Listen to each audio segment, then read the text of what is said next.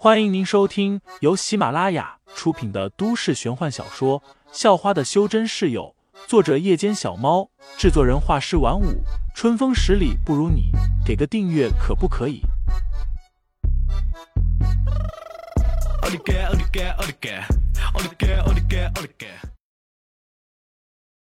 第四十一章：玲珑盘下。在他得知自己已经被废材贴上了火符之后。连想死的心都有了。你对我做了什么？江宁儿躺在地上，用脚蹬着泥土，甚至打起了滚，口中不断重复着那句：“你对我做了什么？”废材几乎吃了几大口灰尘，他也很无奈，这是没有办法的事儿。妖修者，特别是这种狐狸精，报复心理可是很强的。要是他手软了。现在躺在地上一边打滚一边哭的，就是他了，而且百分之一百是他，不会有例外，甚至可能会更惨。那些小混混都不知道是怎么回事，只是在他们印象中，这个不喜欢抛头露面的老大也不是吃素的，没想到也被废材三两下就搞定了。特别是那个纹身哥，他还以为江宁儿可以帮他出头，把方彤彤带回来。没想到现在江宁儿也栽了。看着依旧在打滚的江宁儿，废材只能轻叹一声：“上次你在教室宿舍偷的一条项链呢？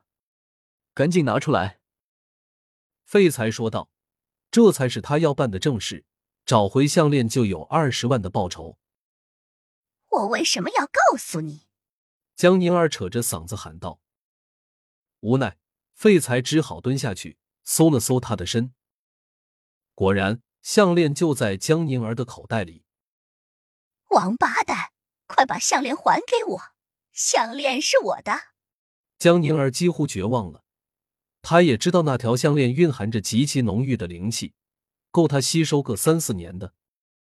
上次出去的时候，他碰巧遇到了方卓，发现了方卓戴着的这条极其特殊的项链，便跟踪方卓回宿舍，然后偷了出来。不要脸！明明是偷的，还说是自己的。废材也不理睬他，转身就走了。小汪，回家了。废材又对一旁的二哈招了招手。这二哈本来就傻，现在溜出来，也不知道会不会跑其他地方去玩。养了五年的狗，要是就这么丢了，方彤彤一家肯定会伤心死。没多久。废材便带着二哈回到了方彤彤家里。夫妻俩已经知道，废材不但给了方彤彤两万块钱，还找关系让方彤彤回学校上学。此时开心的不得了，对废材感激无比。看见废材又领着二哈回来了，方大又赶紧招呼废材坐下，连连感谢，又叫废材喝碗粥。废材也觉得有些饿了，正打算坐下，却突然发现。在饭桌上摆着一个精致的小篮子，这是个木篮子，像是由一大块木头雕刻而成的。要是不仔细看，还会以为是编织出来的。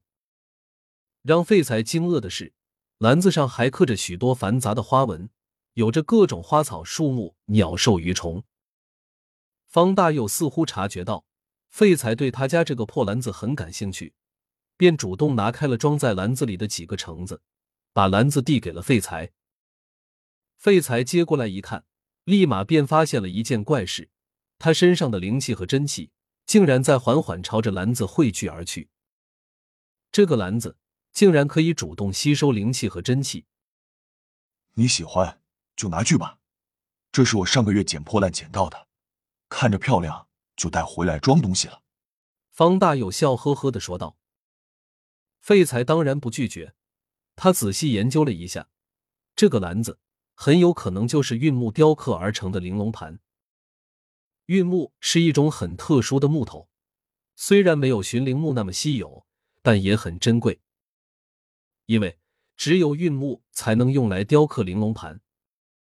在古时，灵气比较浓郁，修真者们都不会吃一般的食物，他们所吃的食物，要么是未成型的灵兽。要么就是经过灵气蕴养的食物，玲珑盘便可以代替人工，自动吸收灵气，蕴养放在其中的食物。